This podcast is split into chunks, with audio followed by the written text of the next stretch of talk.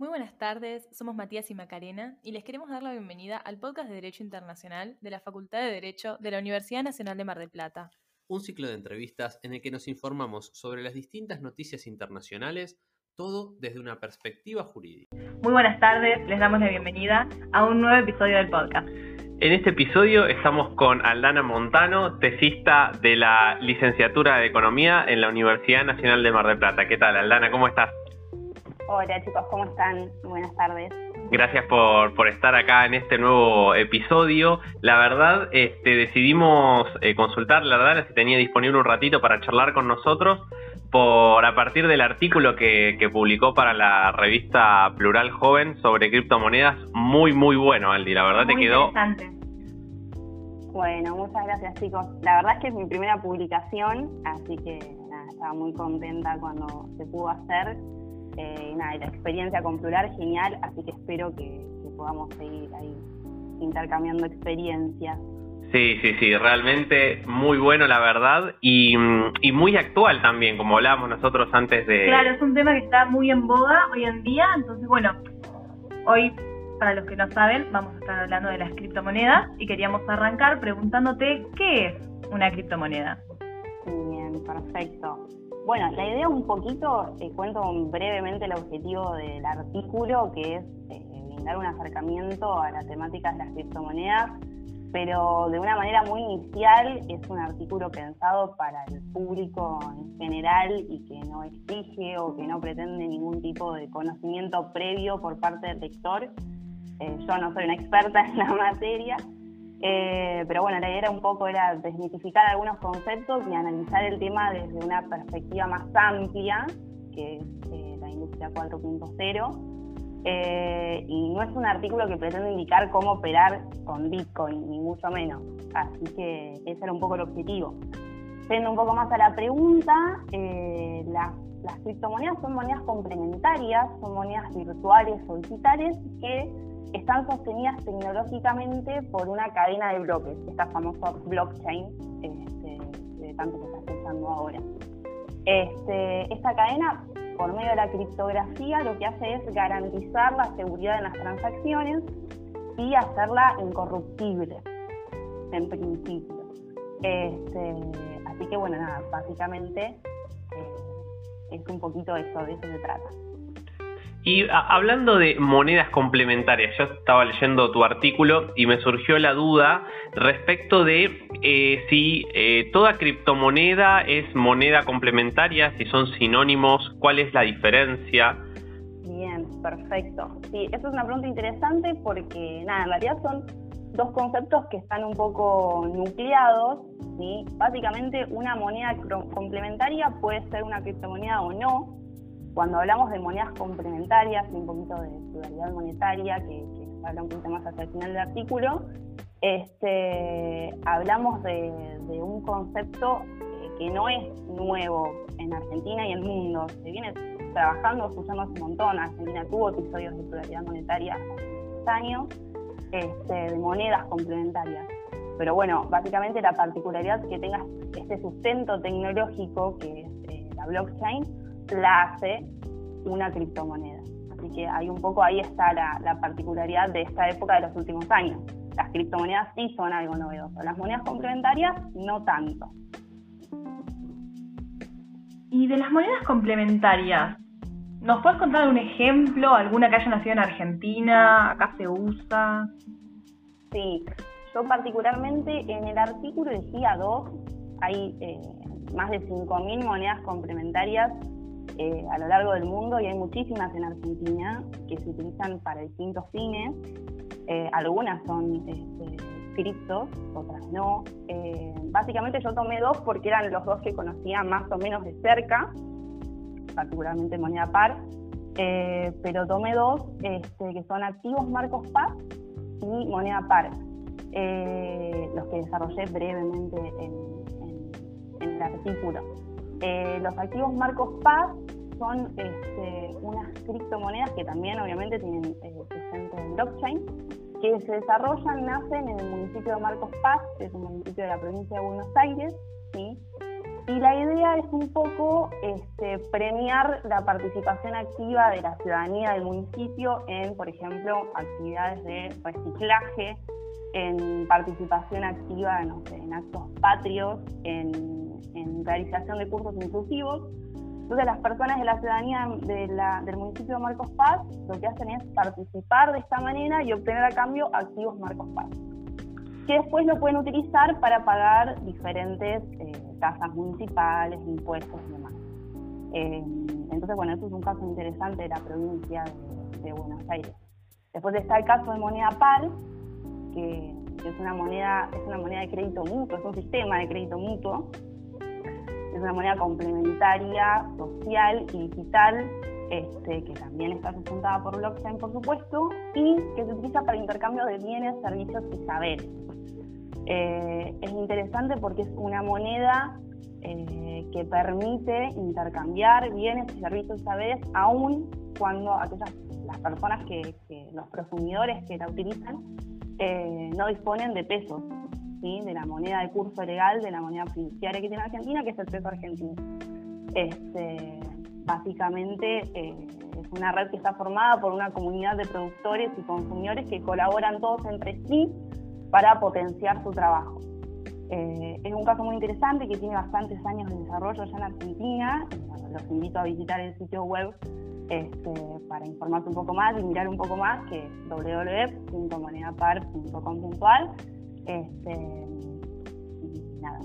la verdad, eh, muy interesante este tema. Es como que te abre un poco la, la cabeza respecto de lo que de lo que son las este, en general las criptomonedas y, lo que son también el significado y la diferencia con las monedas complementarias, que no todo tiene que ver con cosas eh, 100% cibernéticas. De... Con Tesla, claro. claro. tiene muy este, ahí en mira el tema del Bitcoin, así, y nada más, se pareciera que no hubieran otras, pero está muy bueno poder hablar y poder comentar que no, que hay muchas opciones. Y que, y que tienen capaz una, una utilidad y un acercamiento mucho mayor que, que uno cree que tiene. Capaz que uno se imagina gente en habitaciones oscuras con computadoras y, y bueno, en parte, en parte es y en parte no es. Eh, y eh, respecto a esto, a esto de eh, las monedas complementarias, de las eh, criptomonedas, vos mencionás un concepto que es el de pluralidad monetaria. ¿A qué se refiere ese concepto? Bien, cuando hablamos de pluralidad monetaria, hay una economista de la UBA muy conocida y que trabaja hace muchísimo tiempo con, con, estos temas, en realidad con las monedas complementarias, se llama Georgina Gómez, este, lo que ella plantea es que cuando hablamos de pluralidad monetaria, hablamos de un sistema monetario con más de una moneda, ¿sí? A diferencia de un, eh, de un sistema monetario de, cuando hablamos del concepto de singularidad monetaria, hablamos de una moneda. Eh, básicamente es el concepto del que nos agarramos, el concepto que tomamos como para poder introducirnos en el tema de las monedas complementarias. ¿sí? Eh, básicamente eh, como yo decía anteriormente y que comentamos al final del artículo, eh, las monedas complementarias, el concepto de pluralidad monetaria viene arrastrándose y tiene historia en muchos países del mundo y particularmente en Argentina. Eh, en 20 años más o menos, este, Argentina tuvo distintas monedas complementarias, se utilizaron distintas monedas complementarias para un periodo de crisis económica. Eh, entonces, bueno, nada, básicamente es un concepto que es necesario nombrar eh, cuando, cuando trabajamos este tema. Perfecto. Y te quería preguntar, ¿qué es lo atractivo en un sistema monetario alternativo o en una moneda complementaria? Bien. ¿Para qué eh, sirve? Exacto. A veces yo hacia el final del artículo decía, bueno, uno cuando habla, sobre todo con personas capaz de más edad, les habla de moneda complementaria, de, criptomoneda y tal cual era lo que decía Matías, uno te imagina. Personas en lugares oscuros mirando la pantalla, mm. otras personas que dicen, uy, no, qué miedo, esto ya lo viví, me hace acordar a una época. Eh, la realidad es que para esto recurría a una tesis doctoral de Irota, Que también ahí está citada en el artículo por si les interesa, obviamente es muy extensa porque es doctoral, pero eh, también trabaja hace muchísimo tiempo con, distintas monedas complementarias de acá, de Argentina y del mundo. Eh, de hecho hay una parte que hace una comparación este, con, monedas que tienen mucho tiempo, complementarias. Este, y nada, y básicamente lo que tratamos de, de visualizar en este tipo de monedas es que vienen de alguna manera a cumplir eh, algún tipo de función o llenar algún vacío que la moneda de curso legal eh, no permite. ¿sí? Eh, viene un poco a, decir, bueno, el sistema monetario convencional, como lo conocemos hoy en día, y la economía, digamos, tradicional, le atribuye al dinero las funciones de unidad de cuenta, reserva de valor, medio de pago y patrón de pagos diferidos. Esa es lo que la economía tradicional dice que, el dinero cumple con esas funciones. La realidad es que eh, desde ese concepto y dentro de un sistema monetario convencional, eh, hay distintos inconvenientes en la sociedad. ¿sí? Hay escasez de liquidez, hay exclusión financiera, hay falta de crédito. Eh, no todos los sectores pueden acceder a un sistema de crédito, por ejemplo. Entonces, de alguna manera, eh, complementarias, con, con esta variedad y con distintos fines, eh, intentan, por lo menos desde esta perspectiva, lograr aquello que con el dinero fiat no es posible. Entonces yo creo que ahí está lo, atractivo o lo diferente eh, de entender esto desde, un poco desde un cambio de paradigma, de bueno, a ver qué nos presenta el sistema tradicional, cuáles son sus inconvenientes, cómo lo podemos solucionar. Bueno, eh, creo que viene un poco por ahí la historia, ya. Claro, definitivamente sí, es, es todo un cambio de paradigma. Eh, todo lo relacionado me parece con lo que es las nuevas tecnologías viene un poco a, cambiar el mundo conocido, capaz para nosotros que, que somos una generación bastante joven, no tanto, pero para las este, nuestros eh, padres y, gente más grande realmente han, han visto cómo el mundo cambió en, en, un par de años. Bueno, venía desde el 2001, nos contaba Aldana igualmente y creo que con todo lo de, bueno, Bitcoin, Tesla y todo este 2020, este remontó mucho el tema, surgió como una nueva faceta. Está, superando el 2020 todavía, ¿eh? Dijiste este 2020, no lo superó todavía, se quedó el año pasado, quedó... Es, cesado el 2020, con la pandemia y todo es como 2020, a mí me cuesta también. Igual, realmente sí, eh, haciendo este hincapié en lo que decía Maca, me, pareció, me pareció muy interesante esa parte puntualmente de que desde el 2001 eh, si no me equivoco, vos habías puesto en tu artículo que ya empezaron a aparecer las primeras criptos.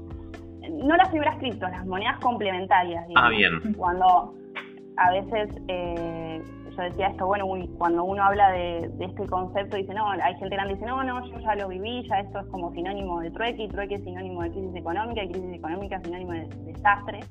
Bueno, la realidad es que en ese momento eh, había unos bonos que daba el Estado que se llamaban una moneda complementaria, porque era así, era una moneda complementaria, los patacones y distintas, digamos, eh, sucesores de los mismos de distintas provincias, que servían básicamente este, para poder intercambiar bienes y servicios ante la escasez del peso argentino. Entonces, más allá de, digamos, desde, desde qué perspectiva se analiza el tema y después la crisis en sí es otra historia, la realidad es que sirvieron para eso, para personas que no tenían acceso al, peso pudieran intercambiar en, en estos famosos trueques.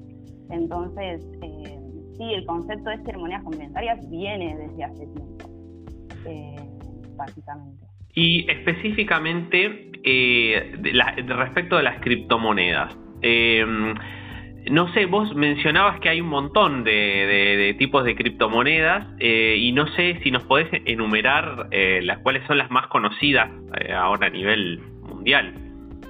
Y a nivel mundial, las, que yo nombraba en el artículo, las que más o menos son las que por lo menos aparecen en la tele, ya ahora ya se está hablando en la tele, uno abre cualquier red social y les aparece una publicidad de Bitcoin, de brokers que operan con, con, con cripto, ya es como cada vez más, este, digamos, más escuchado, más nombrado. Eh, básicamente nombramos a tres, a Bitcoin, a Ether y a Litecoin.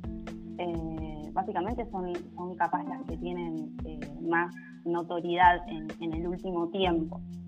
lo que yo comentaba es que, bueno, Bitcoin merece un, espacio propio como para hablar de, la cripto porque el emblema de las criptomonedas es la primera que nació, es la primera que se creó y es, actualmente la que más cotización tiene. Este, Bitcoin nace, en, aparte tiene toda una, una mística, su, digamos, su origen, se conoce cuándo nació, que es en el 2009, este, que ya se venía gestando post eh, crisis del 2008, de la crisis internacional, este, pero nace en el 2009 y al día de hoy no se sabe si la creó una sola persona o un conjunto de personas bajo este famoso seudónimo de, de, Santoshi Nakamoto, perdón. Eh, así que no se conoce quién es el creador o quiénes son los creadores, pero básicamente sí este, dónde nació y lo que hace Bitcoin es, o sea, es una moneda virtual que también está obviamente sustentada por blockchain y apoyada en un sistema contable que no tiene ningún tipo de intermediario bancario o estatal que valide las transacciones. ¿sí? La, la, validación se da dentro del propio sistema y eh, normalmente se suele decir está salvo por la criptografía. Eh, bueno, el valor obviamente es muy fluctuante pero hasta hace ayer, dos o tres días, rondaba los 47 mil dólares. Este, impresionante cómo, cómo evoluciona eh, en el tiempo. Y también lo que es muy interesante es que cada vez más en muchas partes del mundo, eh, en Argentina obviamente se utiliza para, para operar, para hacer trading y demás, pero en otras partes del mundo eh, las noticias son, bueno, se usa para múltiples fines, para comprar este, alimentos y bebidas, para, para comprar pasajes de avión, este, cada vez este, se les está haciendo más partícipe. Entonces, un poco era ese el desafío del artículo, decir, bueno, hablemos de algo que, se escucha un montón, bueno, pero ¿de qué se trata un poco? Eh, y bueno, sin mucho tecnicismo, eh, contar un poquito que, eso se trata. Así que, después está, eh, habíamos hablado de Ether, Ether es un poquito más reciente, nació en el 2015, y este, básicamente lo, que se hace con Ether, lo que se puede hacer es celebrar un contrato inteligente. Acá me van a dar una mano los abogados, eh, pero básicamente lo que se puede hacer es eso, ¿sí? Es hacer un contrato inteligente en el que se diga, bueno, en tal fecha se le puede transferir una suma de Ether a tal persona. Esa es la, particularidad de lo distinto. Y obviamente que, como, como el resto de las otras criptos fuera de Bitcoin, eh, tiene otro tipo de cotización, está a 3.000, hasta hace dos, tres días, cuando la última vez que miramos por ahí, estaba a 3.300 dólares aproximadamente este, su cotización. Eh, al lado hay una diferencia bastante amplia con... Sí, o sea, al lado del Bitcoin parece barato, pero... Claro, pero este, después uno empieza a pasar eh, a, pesos esos valores y se, asusta. Compara un poquito con el sueldo básico y mejor compramos otra cosa. Eh, y bueno, y después una de las últimas que nombraba era Bitcoin, ¿sí? que nace en 2011 y nace como una alternativa en principio a Bitcoin para justamente transferencias de menor, menor valor o eh, más bajo costo, digamos. Este, pero bueno, es esta moneda, el Bitcoin, tiene un soporte en la industria eh, y en la liquidez. ¿sí? Y también su valor es muy distinto, está alrededor de los 178, 180 dólares aproximadamente. Ah, una Esa es más accesible. Una opción más económica. Exacto. este precio eh, amigo tiene esa. Eh, claro, precio cuidado. Eh, pero bueno, nada, básicamente esas son un poco de las que las que nombramos en el artículo que, se escuchan hoy en día. Claro, las más conocidas. Este, las más conocidas, pero bueno, obviamente que cada una merece un, lugar aparte y obviamente si queremos digamos, estudiar o hablar de la parte financiera, este, nada, es, otro, es otro artículo, es otro espacio, porque bueno, hay un montón de... Otro capítulo para el cual ya quedamos Otro capítulo. otro capítulo para el cual ya vamos a tener otra fecha también y nos vas a contar bien. Y bueno, y la verdad que este resultó un muy buen episodio, como el primer pantallazo general, y nos gustaría que vos nos dieras una especie de conclusión acerca de esto. ¿Qué pensás? Bueno, básicamente nada, primero agradecerles el espacio, está buenísimo que se dé esto. Eh, y nada, bueno, invitarlos a leer el artículo, o todos los artículos que están eh, obviamente ahí en plural. El mío es un poquito más aburrido, pero... No, no todo lo contrario. todo lo contrario, este es un tema que está súper en moda y a todos nos interesa mucho. Bueno, bueno, me alegro. Eh, pero nada, básicamente era lo que decía al principio, era, era entender esto desde un cambio de paradigma, como decía Matías, eh, y de nada, de que las monedas complementarias no mirarlas como, como algo que vienen a corromper contra el sistema monetario nacional y destruir el peso y demás, sino este, de, complementarlo, de promover una alternativa monetaria, si se quiere, para la sociedad, para, para integrar de la manera más funcional e inclusiva. Este, básicamente es eso, y de la mano de la, de la tecnología, colocándolo, colocándola al, servicio este, de la humanidad, básicamente, porque hoy en día la tecnología nos, nos atraviesa todo el tiempo, así que un poco la idea era decir, bueno, hablemos de esto de, que está en boga y miremoslo desde este punto de vista, que es mi punto de vista, obviamente que hay un montón, eh, pero bueno, esa era más o menos mi, mi idea. Espero que me haya salido más o menos. Sí, sí, sí. No, la verdad es que te queríamos felicitar porque mm, eh, vos decías que el artículo, eh, que vamos a dejar el link en la descripción, eh, no era muy específico y de hecho está buenísimo por ese lado porque es un artículo serio que te permite por ahí a, a gente como nosotros que no entendemos mucho del tema eh, bueno, en, enterarse un poco de qué está pasando en este mundo este tecnológico y, y, de las criptomonedas y financiero también, y como empezar a entender un poco y de ahí, eh, bueno, cada quien que, desee o que le interese realmente está bueno como punto de partida para seguir eh, investigando. Investigando el tema. Bueno. Gracias, al día. ¿eh? Gracias. No, gracias a ustedes por la oportunidad y por el espacio y por la dedicación y por el tiempo, obviamente. bueno, eh, nos vemos la próxima. Nos vemos la para próxima. hablar más del tema de las criptomonedas. Ojalá. Hasta la próxima. Hasta la próxima. Gracias.